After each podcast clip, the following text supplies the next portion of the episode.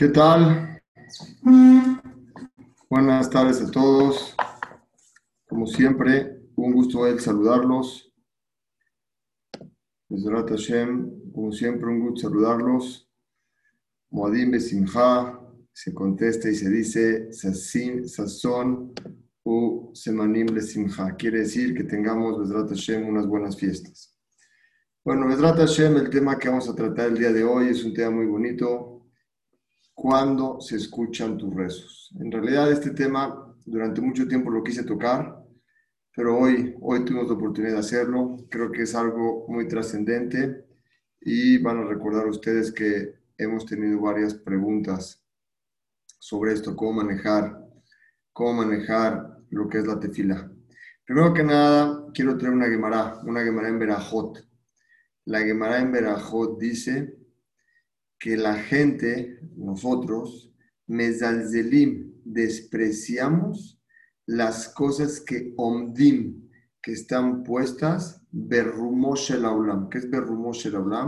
Quiere decir cosas que están puestas o están, están clasificadas como si fueran lo más alto que hay en el mundo. Berrumosh el.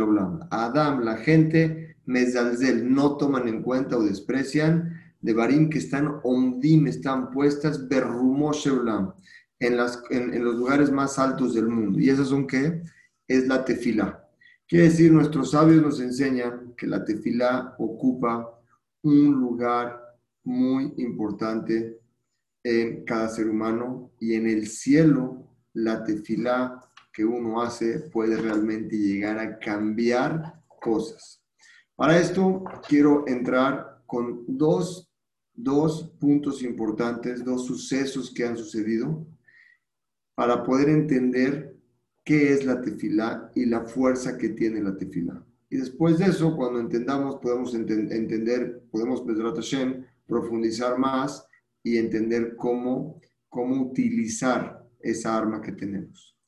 Primer, primer suceso que quiero platicar con ustedes y comentar con ustedes es el suceso de Lea. Como nosotros sabemos, Jacob vino, nuestro padre, tenía dos esposas. Una era Rachel y una era Lea. Y dentro de ellas, cada una de ellas tenía una concubina. Quiere decir que Jacob vino tenía cuatro esposas. La primera esposa que tuvo fue Lea.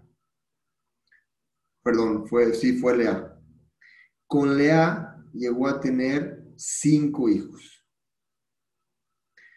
Cuando Lea se queda embarazada del sexto hijo, se da cuenta que si su hijo iba a ser hombre, ella iba a tener seis personas, seis hombres. Cada una de las concubinas ya tenía dos hombres. Y si cada una de esas concubinas ya tenía dos hombres, quiere decir, una concubina tenía dos hombres, la otra concubina otros dos hombres, ya van cuatro. Lea si hubiera tenido el, sexto, van 10, y automáticamente le quedaban dos hijos a quién? A Rachel. Entonces iban a ser 12, que son las tribus que iba a tener a Israel. Pero Lea ya tenía seis hijos y estaba embarazado del séptimo. Si ella hubiera tenido este hijo hombre, hubieran sido dos de una concubina, dos de otra concubina, siete de Lea van 11 y a Rachel nada más le iba a quedar uno. Cuando su hermana Lea ve que Rachel también está embarazada y Lea ve que ella también está embarazada, ella dijo, si yo tengo un hijo voy a tener el séptimo y cuatro de las concubinas son once, mi hermana Rachel va a tener uno y va a quedar muy avergonzada. Nada más iba a tener uno. Ellas sabían Berrua Jacodesh que a Israel nada más iba a tener 12 hijos. Vean qué bonito. Lea hizo tefila para que el bebé que tenía en la panza fuera niña y en realidad ya tenía un niño. Con su tefila pudo cambiar que el hijo que ella tenía en el vientre, en vez de que sea hombre que fuera mujer. y lo cambió hacia Rachel para que Rachel, la mujer que iba a tener, sea hombre. Y vean lo que sucedió. Lea le nació una niña porque ella pidió que ella quería el niño, la niña y su, y su hermana tuviera el niño. Le nació una niña que era Dina y a Rachel le nació un niño que era Yosef. Yosef era tan bello porque tenía las características de una mujer, porque realmente Rachel tenía que haber que tenido una niña. por la tefilá, por la fuerza del rezo de Lea, pudo hacer ese cambio. A lo mejor nos parece ahorita algo como que imposible, pero tenemos que saber que enfrente de la tefilá no hay nada que se pueda obtener. La mayoría de las cosas puedes lograr. Tan es así que Lea con su tefilá cambió al niño que ella tuviera, que fuera niña, le salió Diná, y el niño que tuvo, que iba a tener, la niña que iba a tener Rachel, le salió que fuera niño. Vemos de aquí cómo una persona con la tefilá puede mover muchas cosas. El segundo hecho que les quiero platicar es con Haná. Todo esto que les quiero platicar es para profundizar y poder llegar a la pregunta que, que les quiero plantear es cómo y cuándo se escuchan tus rezos. Pero para poder entender eso, quiero plantearles la importancia y cómo logra una tefilá mover cosas. El segundo hecho que les quiero platicar es el hecho de Hannah. Hannah no podía tener hijos. Tenía un esposo que se llamaba Penina. Penina le dijo, ¿para qué quieres hijos? Yo soy para ti como si tuvieras diez hijos, pero Hannah quería un hijo. Fue a Shiloh. Shiloh es antes de entrar a Israel, antes de que se construyera el Betamigdash. Estaba el Mishkan, el tabernáculo, estaba en Shiloh. Llegó Hannah con Elías Cohen y le dijo que quería tener un hijo, había rezado por un hijo y ese hijo lo iba a santificar 100% que sea un hijo dedicado a Hashem. Le nació, de esa tefila, le nació Shmuel. Shmuel era, si ponemos una balanza en Shmuel de este lado, pesaba más que Moshe y todos los Kuanim. Shmuel era, valía más. Hay que profundizar luego cómo y por qué, pero no es el tema del día de hoy. En ese momento, cuando le nace el niño, lo entrega a quien, a Elías Cohen. Cuando lo entrega a Elías, Cohen, ese niño empezó a crecer ahí. Y en una ocasión, Elí a Cohen no, se le había olvidado una alajá. Shmuel, ese niño, contestó la alajá enfrente de Elías Cohen. Hay una regla en el Talmud que frente a tu rabino no puedes contestar. Y él contestó. Elías Cohen vio que este muchacho venía de descendencia de Korah Korah fue el que luchó con Moshe Rabenu, que se abrió la tierra y se lo tragó eh, la, tierra. Dijo, si este niño es así, va a ser lo mismo que Korah, merece ya no vivir. Llegó su mamá y le dijo, por favor, no lo puedes matar, era una muerte de Shamayim. Pidiéndole a Hashem, de cierta forma iba a morir. Le dijo, no puedes matar a este niño. Le dijo, no te preocupes, yo te voy a dar una verajá y te van a hacer un niño mejor que él. ¿Saben lo que contestó Haná en ese momento? Vean qué bonito contestó. Dice Rashi contestó, al Na'ar Aze Itpalalti. Sobre este muchacho recé. Elías Cohen cuando escuchó eso le dijo, si rezaste por él, con bendiciones y con verajot, yo no puedo darte a un niño mejor y lo dejó vivir. Hasta aquí dos sucesos en la historia cómo las tefilot pueden cambiar cosas. La primera con Lea y la segunda con, con, eh, con, con, Si es así, podemos ver la fuerza que tiene la tefila. Ahora sí, cuando nosotros rezamos, nuestros rezos se elevan, pasan por un cielo, dos cielos, todos los cielos que hay arriba, no, no vamos a meter cómo funciona ahí arriba, pero cuando la tefila pasa por ciertos cielos, llega finalmente a un lugar donde está un malaj, donde está un ángel, y ese ángel es el que supervisa. si tu rezo, nuestros rezos pueden pasar, pueden llegar a Hashem, o los rezos son rechazados. Los rezos que son rechazados no pasan. ¿Qué se les hace? ¿Se pierden? No se pierden. Esos rezos quedan, todos los que no pasan porque el ángel no los deja pasar, o porque no pusiste cabana en una tefila correctamente, o porque rezaste como estuvieras pensando en otra cosa, o porque tus hechos muchas veces impiden que tus tefilot puedan llegar a ser escuchados. Esas tefilot quedan guardadas en una bodega. Dice el al Hakadosh, ahí se guardan. ¿Cuánto tiempo se guardan? No responde cuánto tiempo. No sabemos hasta cuándo caducan, pero sí nos dice algo muy bonito el al Hakadosh. Cuando tú haces una tefila con cabana, una sola que hagas con cabana, esas bendiciones, esas tefilot, entran todas, llegan directo al Shamay. Quiere decir que las tefilot que no son, que no son aceptadas y están guardadas, con una tefilá con cabana que tú hagas, puede llegar al Shamay.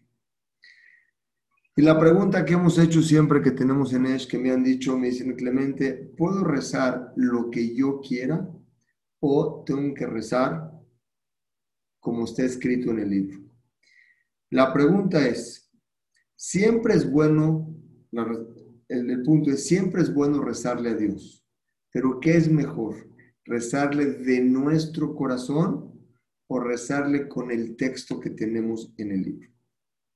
Grábense esta pregunta porque esta pregunta al final es la que vamos a responder.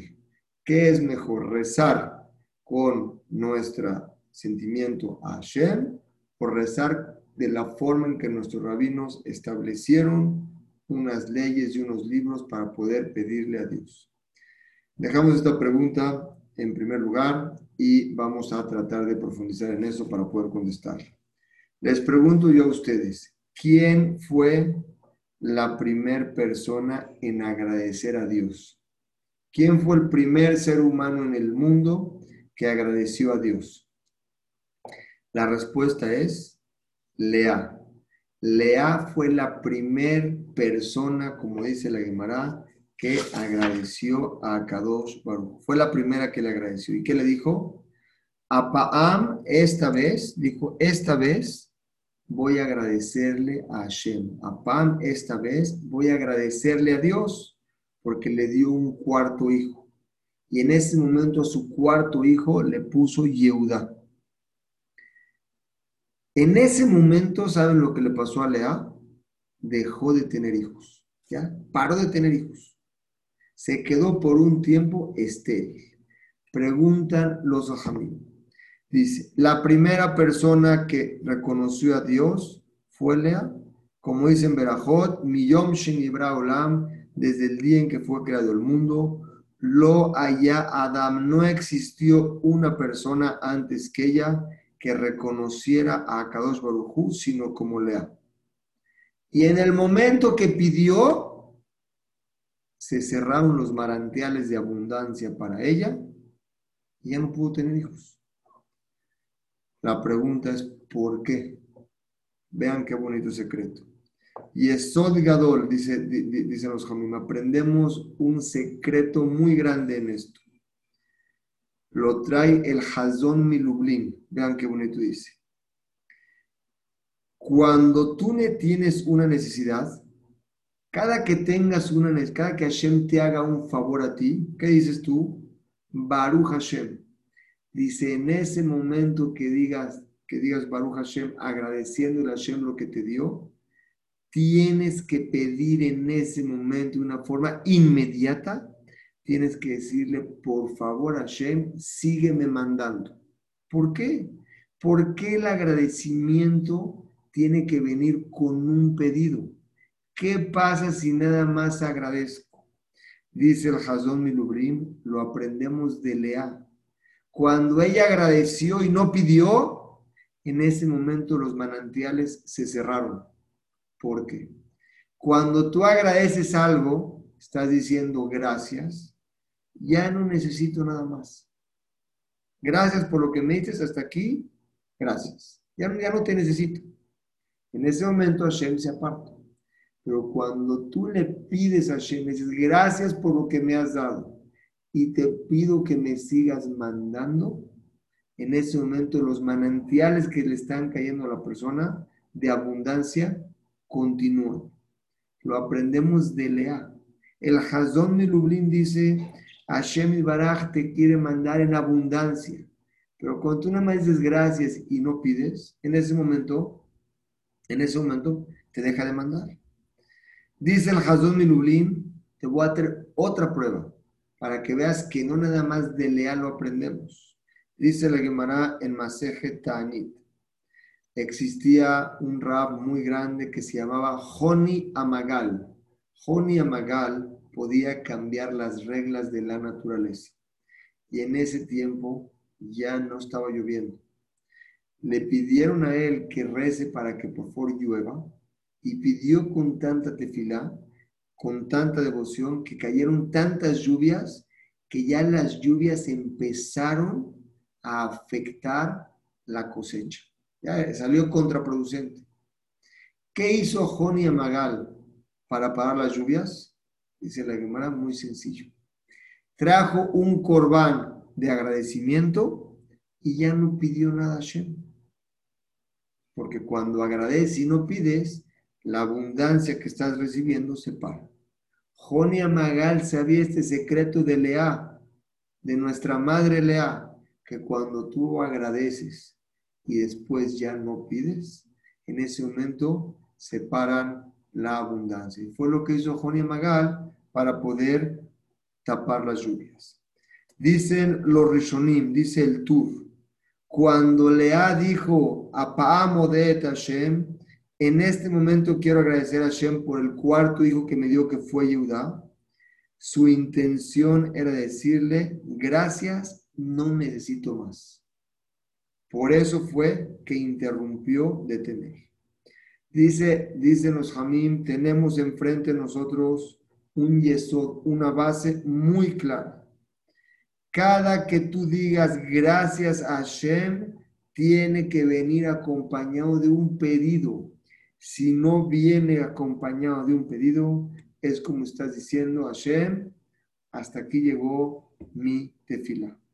Tenemos aquí primera prueba de entendimiento, como Hashem escucha tus rezos. Pero muchas veces pides, agradeces lo que te dio, y si no sigues pidiendo lo que agradeciste por lo que ya te dio y ya te contestó, se interrumpe esa abundancia que Hashem te mandó. Vamos a traer aquí, vamos a explicar antes de traer un poquito más pruebas, cómo funciona la tefila. Nosotros decimos la amidad que son 18 verajot. Las primeras tres verajot que son de abot están divididas en tres partes la amidad. La primera parte está dividida en alabanzas a Dios. La parte intermedia de las 18 verajot de la midá está clasificada en pedidos que la persona necesita.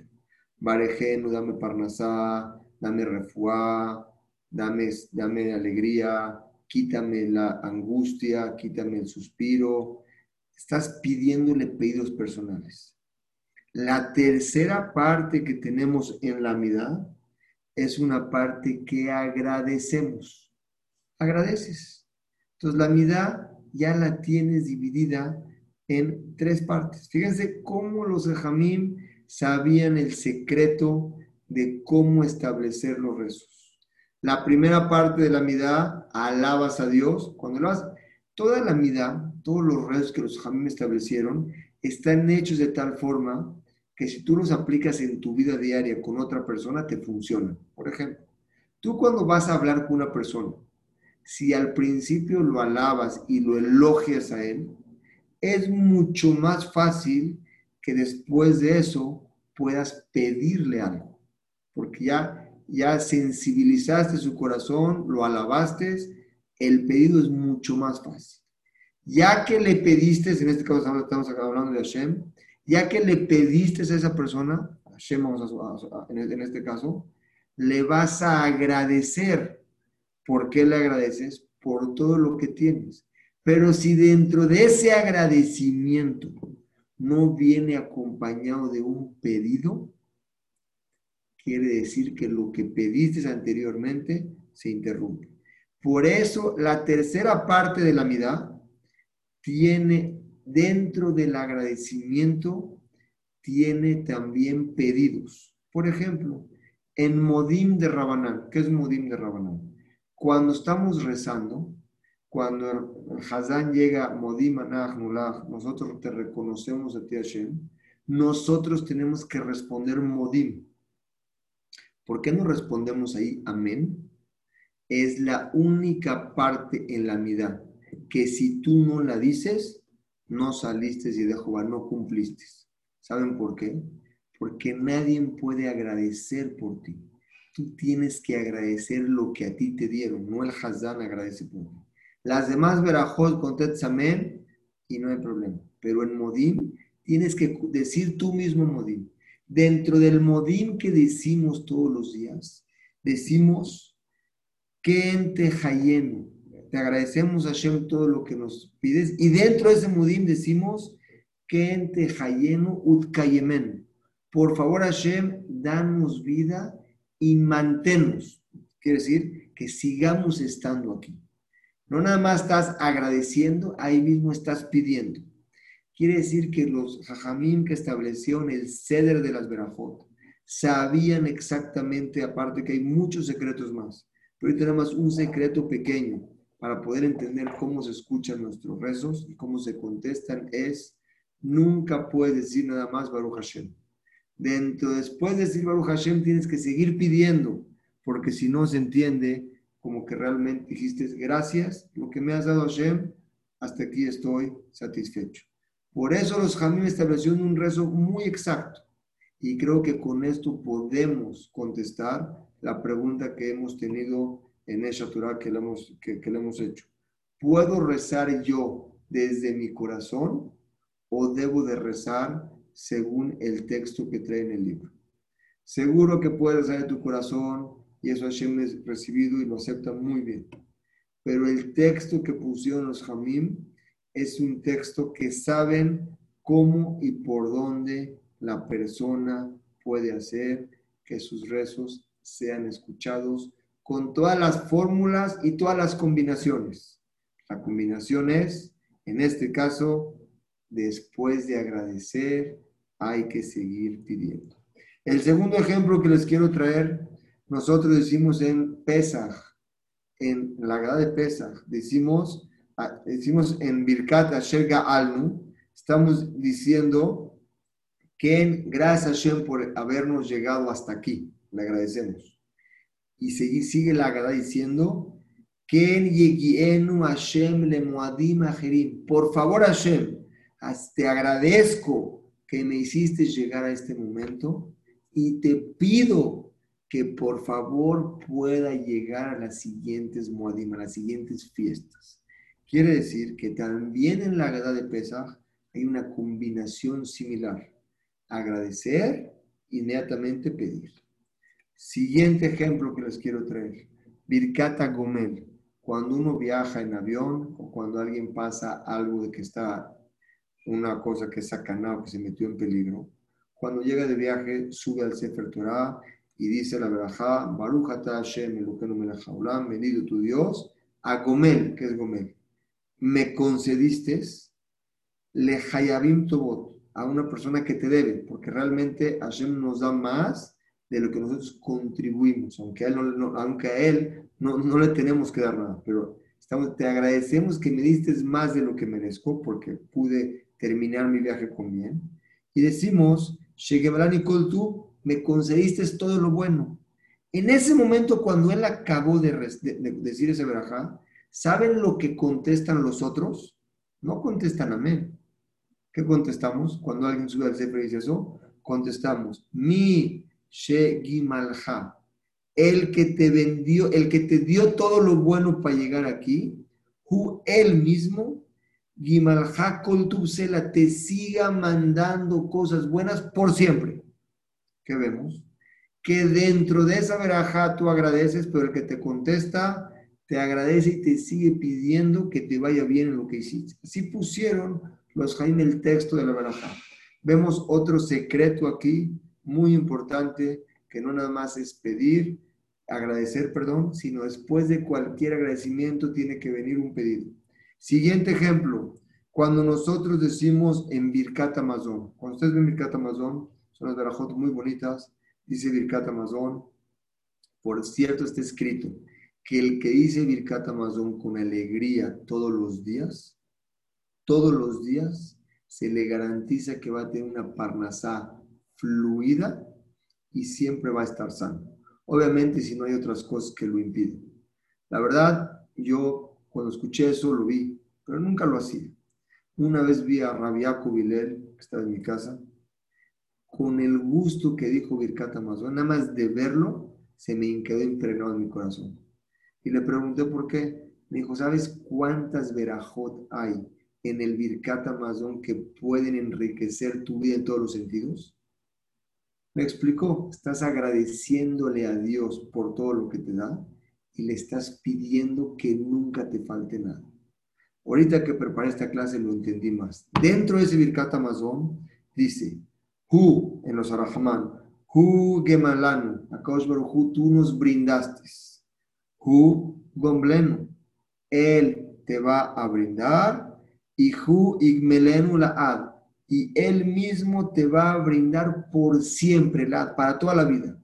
Quiere decir, dentro del Amazon, agradeces lo que te ha dado, de lo que todo lo que te dio, le reconoces lo que te brindó hoy y le sigues pidiendo que te siga mandando. La misma fórmula que les traje, tenemos siguiente ejemplo. Quiere decir, tenemos también en Nishmat Kol los Ashkenazim tienen una parte después de Nishmat Korhai que alaban a Kaosh Baruchu. Al final dice, la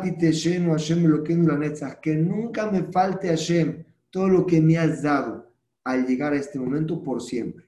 Fíjense cuántas tefilot tienen el mismo secreto, que en el momento que tú agradeces, en ese momento le sigues pidiendo a Hashem inmediatamente sin ninguna interrupción. Lo aprendimos cuál fue la primera tefila que les dije, la de Modim.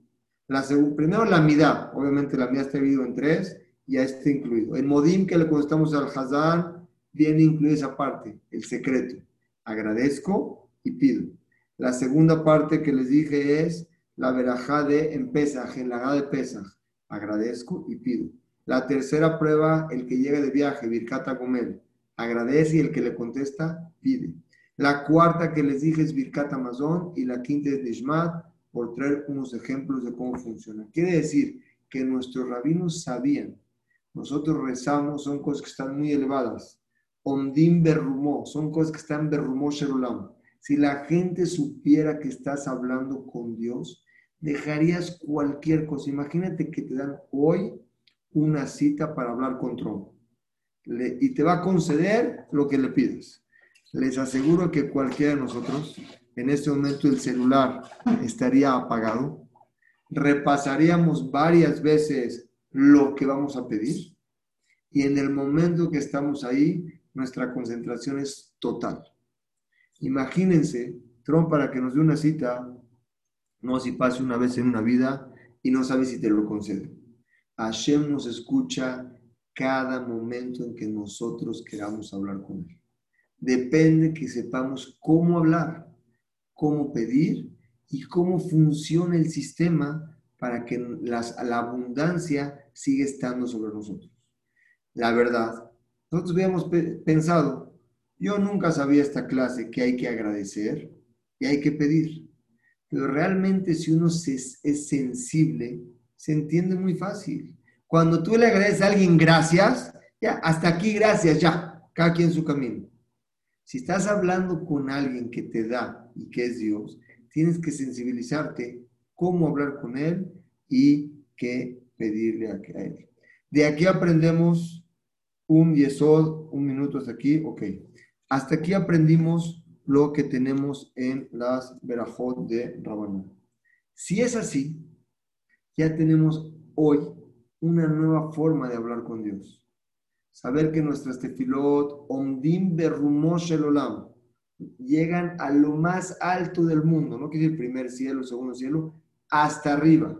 Las tefilot que nosotros no dijimos con Kabaná están guardadas en una bodega esperando una tefilá con Kabaná para agarrar todas esas y subirlas. Como explicamos, hay un ángel que es la aduana, supervisa qué tefilá pasa, qué tefilá no pasa. La de con Kabaná o no la de con Kabaná. Ya que las tefilot pasan, ¿cómo pedirle a Shem para que eso que te conteste y te bendice todo el tiempo lo sigas teniendo y no se interrumpa? El secreto de hoy es agradecer agradecer lo que te dio y seguir pidiendo para no demostrar que ya no necesitas de Si es así, podemos entender ahorita algo muy bonito en Sukkot. Sukkot es una fiesta que decimos es Hag Simhaten. Es una fiesta de alegría. Una fiesta que hay que estar alegre. Me puse a pensar y dije yo, ¿Cómo puedes estar alegre por el simple hecho de decir quiero estar alegre? En realidad es algo que puede ser como que algo no real. Alegrarte así nada más. No es algo que es real.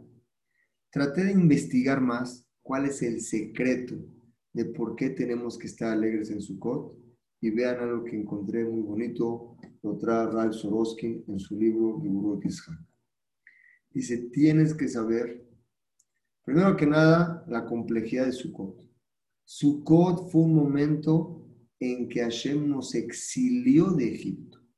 Y cuando alguien te exilia, ¿cómo puede ser que estés contento? Primera pregunta. Segunda pregunta. Sara, la esposa de Isaac, Rashi dice en el Pasú que cumplió 127 años, que toda su vida fue muy alegre y plena. Pregúntanos, Jamín, espérame, ¿cómo que muy alegre y plena? La vida de Sara sufrió mucho. Las mismas 10 pruebas que pasó Abraham Avinu, las pasó Sara. Sara no pudo tener hijos hasta los 90 años. No se podía quedar embarazada. Sin tener hijos. Sara perdió, iba, su hijo lo iban a sacrificar. Sufrió mucho. A eso le llamas que ¿Sara tiene una vida completa? Tercer pregunta. Nosotros decimos todo el tiempo en la tefilá, ¿qué decimos? Vean cómo decimos. Ashrenu umato helkenu. Dichoso nuestra parte y distrocho nuestra suerte que Hashem nos puso, decimos aquí en Shachrit, Ashrenu dichoso umato helkenu. Qué bonita la parte de Am Israel. Humana ingoralenu. Y qué tan dulce es su suerte Umaya y Yerushatenu. Y qué bonita es su herencia. Si nos preguntamos, Am Israel ha sido el pueblo más perseguido y que ha sufrido en todas partes. No nos quieren. ¿Cómo puede ser que agradezcamos y decimos gracias a Hashem, dichoso el pueblo de Israel? Fíjense qué bonito y eso. Con una pregunta voy a responder, una respuesta, voy a responder las tres preguntas. La primera pregunta en Sukkot, ¿cómo puedes tener alegría si nos exiliaron? Estamos exiliados de tu casa, cuando te exilias, ¿estás contento? Segunda cosa, Sara sufrió mucho. ¿Por qué la Torah lo llama que tuvo una vida plena y alegre? Y tercera, ¿por qué decimos todos los días, dichoso Hashem, dichoso el pueblo de Israel, que recibió la herencia de, de, de, Hashem, la Torah, dichosos. ¿Cómo? Sufrimos muchísimo, ¿cómo dichosos? Dice, dice, dice la felicidad viene por medio de un esfuerzo. La finalidad no nada más llega, quiero ser feliz y soy feliz. Voy a un ejemplo. ¿Han visto gente que todo lo tienen fácil en su vida? Fácil. Ya no, no tienen satisfacción porque no lo lucharon. La sinja viene cuando tú luchas por algo a Israel cuando salimos en Sukkot, el exilio fue alegría. ¿Saben por qué? Cuando tenemos definido una línea a dónde quieres llegar y cada paso, cada escalón que tú pasas con un sufrimiento, con una prueba, y ya estás en el primero, ya estás más cerca del número 10. Y cuando vuelves a pasar una prueba difícil y llegas al 2, estás más cerca del 10. Todo ese tiempo lo vives con alegría porque tienes una meta a dónde llegar. Ese fue el exilio desde donde, de, Egipto, cuando salimos para, para, entrar a la tierra de Israel. La tierra de Eretz Israel, todos los pueblos la quieren. Todos, antes, dice, dice el Midrash, que todos los pueblos tenían una parte en, la tierra de Israel, todos. Luego la heredamos nosotros. Pero lo que no saben es que nosotros aceptamos sufrir nuestros padres 210 años de esclavitud en el desierto. Ese el tikkun, como hemos explicado en otras clases. ¿El por qué? Lo hemos explicado en otras clases. Pero ese sufrimiento fue lo que lo hicimos adquirir. La Torah tiene 613 mandamientos, 365 negativos y 248 positivos. Sin embargo, los demás pueblos nos la entregaron a Sinai. Sinai viene de envidia, de Sinai.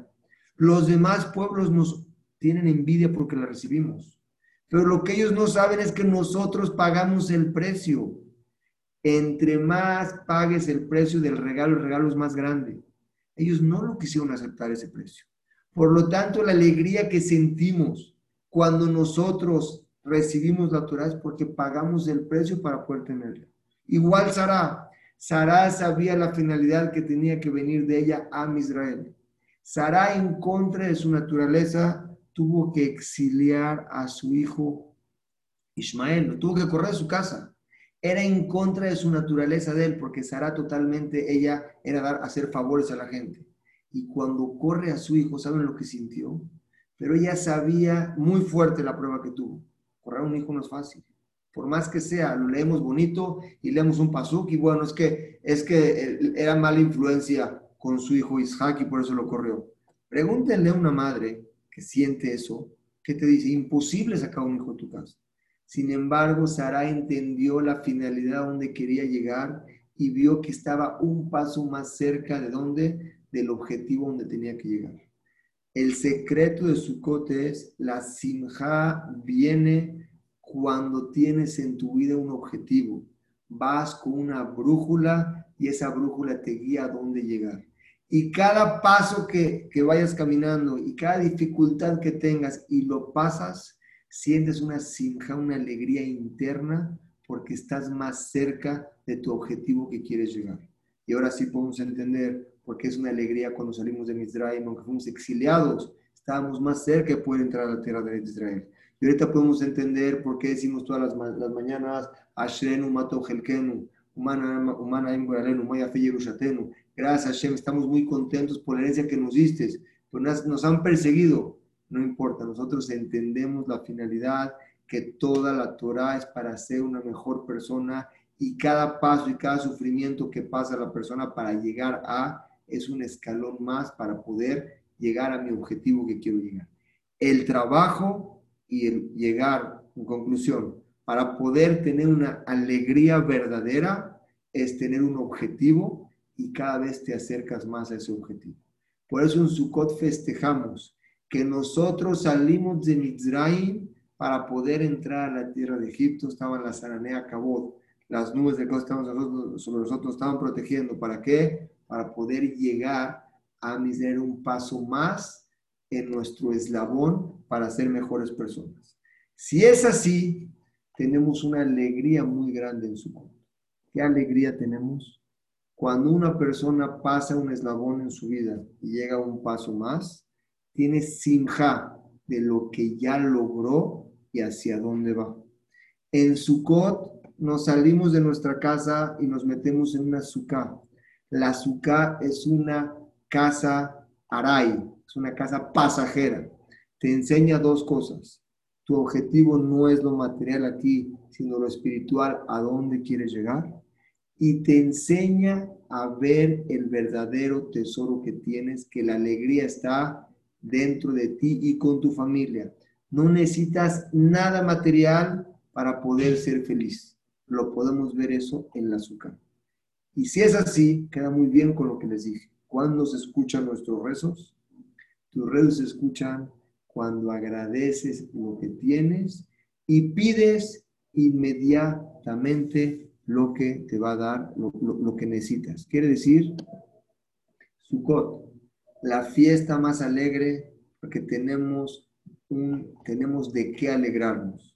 Tenemos tanta riqueza dentro de nosotros, no necesitamos nada material. Tu familia, tu herencia, tu legado, ese legado milenario que nos entregaron nuestros padres, que nos es una brújula en nuestra vida, que nos enseñan la dulzura y el camino de cómo poder tener éxito como ser humano y poder ser una persona feliz, eso nos lo enseña Sukkot.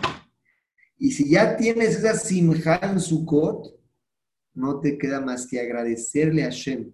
¿Cuándo agradece una persona? Cuando reconoce lo que tiene. Voy a hacer un paréntesis. La persona, como siempre lo hemos platicado, ¿por qué nunca está contenta? Porque lo que tiene, no, para él no vale vale lo que no tiene y empieza a buscar, quiero más y quiero más y quiero más. Pero si te detienes y te volteas a ver todo lo que tienes, te vas a dar cuenta cuán tan ricos somos, cuán tan dichosos somos nuestras vidas.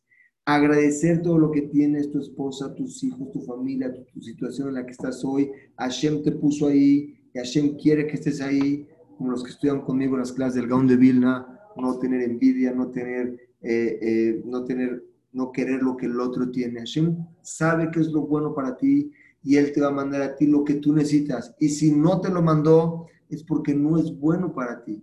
Tenemos nada más de cambiar nuestro switch en nuestra mente y pensar, lo que tenemos, Hashem tiene un plan perfecto. Hashem nos quiere más de lo que nosotros nos imaginamos. Lo que Él nos da es para apreciarlo, agradecerse. Y en este momento de Sukkot, que nos salimos de lo material a la parte espiritual que es la Sukkot, y tenemos una alegría porque tenemos un objetivo a dónde de ir, en, ese, a dónde ir, en ese momento que agradeces, no dejes de pedir. Ahí mismo tienes que pedirle a Hashem que te siga mandando esa fuente de abundancia espiritual y material, que te la siga mandando para poder obtener un objetivo que es llegar a ser un mejor ser humano y poder cumplir con tu tikkun. Tu tikkun es con tu objetivo en este mundo. La persona en este mundo, si le va bien, vive 70, 80 años, como dice, dice Sharim. No nos llevamos nada de lo que aquí tenemos. Lo que sí nos llevamos son los buenos hechos que tú hiciste, esos nadie te los va a quitar. Lo que ayudaste a la gente, nadie te lo va a quitar. Lo que dejaste aquí no te lo llevas. Así funciona. Los, los defectos de carácter que tú arreglaste contigo mismo es lo que tú te llevas. La verdadera simja es cuando la persona ve un avance dentro de él. Y ahorita que es tiempo de Sukkot, ahora sí podemos entender. Te agradezco a Hashem por todo lo que me has dado. Hoy sí me doy cuenta que cuando me salgo al azúcar, veo que para ser feliz con lo que tengo puedo ser muy feliz. Y te sigo pidiendo para que me puedas seguir manteniendo en tu reinado y puedas tú seguir mandándome, Hashem, y te pido que me sigas mandando, que abras el cielo para mandarme la parte espiritual. Si agradecemos nosotros y seguimos pidiendo, como dice nuestro Jamín, por cuanto que la persona, las tefilat, están, las tefilot, están omdim, están puestas Berrumó Shelulam. Conclusión, la persona está hablando directamente con Dios. Voy a resumir lo que dije hoy para poder tenerlo y llevarnos claros. La tefilá está en los niveles más altos y llega directamente con Dios. A veces la tefilá no la dejan pasar porque no la dijiste de una forma concentrada y hubo cosas que impidieron. Esas tefilot no se pierden, se guardan en una bodega, en un cuarto, están listas. Cuando tú hagas una tefilá completa con Kabaná, todas esas entran directamente, suben a Shem. Pero tienes un problema. Nunca dejes de pedirle a Shem. Agradece lo que tienes y sigue pidiendo para no demostrar que ya necesitas la enseñanza de Hashem. Por eso en la tefilá que nosotros hicimos, las 18 tefilot, están divididas en tres. Una parte es alabamos a Dios, la segunda parte es pedimos, la tercera parte agradecemos y dentro de ese agradecimiento volvemos a pedir. Sale de aquí un secreto que nos podemos llevar. Las puertas del cielo están abiertas mientras nuestra boca y nuestro corazón lo sigan pidiendo. Cuando tú agradeces de algo que ya hasta aquí llegaste, no te pueden seguir mandando. Es por eso que las tefilot que los jamim establecieron son tefilot exactas. Explicamos una de muchos motivos que hay. Muchos no los conozco, algunos podríamos profundizar más en, otra, en, otra plática, pero saber que el, el ceder, el orden que pusieron nuestros rabinos en las tefilot, tienen muchos secretos muy profundos que son los que hacen llegar nuestras tefilot a el Shamaim y directamente Hashem nos las responde. Obviamente, si no es bueno para nosotros, no te lo va a responder. Si es bueno para ti, te lo va a responder. Por eso siempre cuando pedimos, dentro del pedido tiene que decir Hashem, yo quiero esto. Si tú crees que esto no es bueno para mí, te pido, no me lo mandes y me lo hagas ver de una forma fácil. Y si sí es bueno para mí, te pido me lo mandes de una forma rápida, me lo conserves y que eso mismo que me das se pueda seguir fructificando. Creo que con esto podemos llevarnos el yesod cuando son escuchadas nuestras tefilot y apreciar esta semana de Sukkot para poder tener esa sensibilidad que nos da la Sukkah, de poder estar alegres con lo que hemos logrado y hacia dónde vamos y en ese momento no dejar de pedir, seguir pidiéndole a Hashem que nos mande esa abundancia. Hay otro punto más en la tefilá que no creo que me dé tiempo de poder tocarlo hoy y la verdad no quisiera dejarlo a la mitad. Prefiero, si ustedes están de acuerdo, en pasar, si es que alguien tiene preguntas, con mucho gusto, luego pasamos a las preguntas con mucho gusto active los micrófonos y también active el chat. Si alguien lo quiere hacer por chat, también con mucho gusto las trato de responder.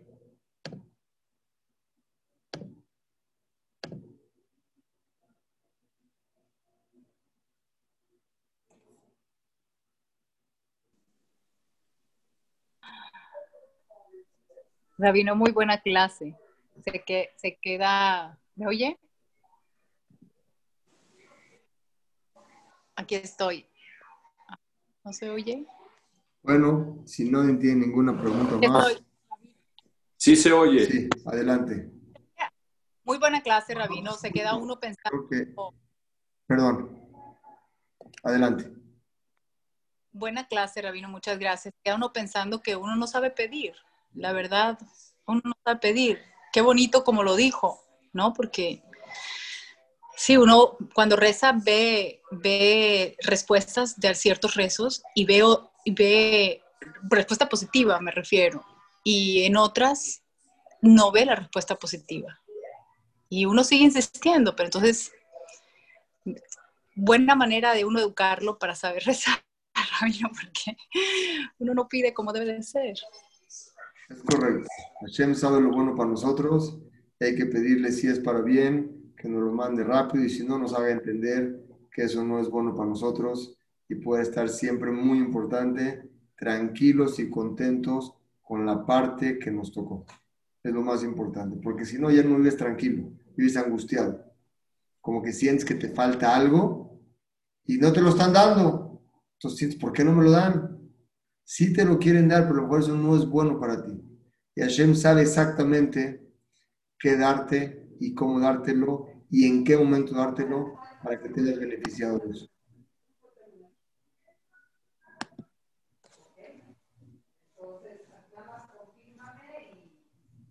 Si alguien tiene otra pregunta, mucho gusto. Mil gracias, Rabino. Mil, mil gracias. Muy bonita clase.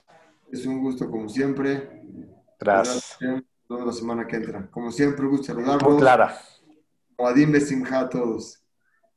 Gracias, gracias. Bye, mi estimado Jorge. Buen día a todos. Gracias. Bye.